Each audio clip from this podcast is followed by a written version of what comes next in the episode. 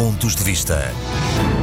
A TAP anunciou recentemente a sua intenção de voltar a voar entre Lisboa e Caracas, na Venezuela, apenas a 2 de novembro, o que significa um longo período de oito meses até que comece a haver alguma normalização nesta rota, o que naturalmente causa uma grande perturbação à comunidade portuguesa residente no país.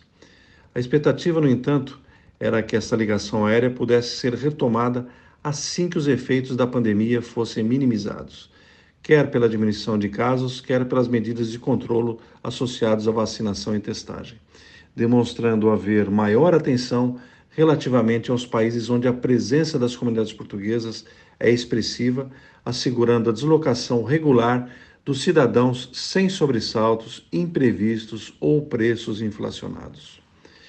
Cabe destacar que a TAP tem um compromisso e uma missão incontornável de serviço público, que obviamente se deve refletir na sua relação com as comunidades portuguesas, relativamente à Venezuela ou outros países, como consta nas suas orientações e obrigações.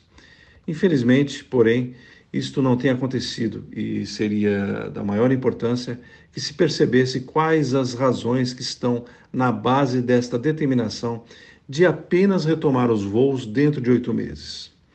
Além disso, no plano de reestruturação da TAP, não existem referências à importância da ligação estratégica da companhia aos países onde as comunidades portuguesas são importantes, o que, naturalmente, gera nos portugueses residentes no estrangeiro um sentimento de abandono por aquela que é a sua companhia do coração.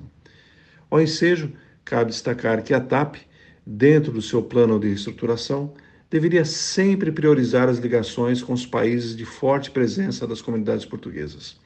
Mormente, restabelecendo estes voos assim que houver condições sanitárias adequadas relacionadas com os efeitos da pandemia causada pela Covid-19.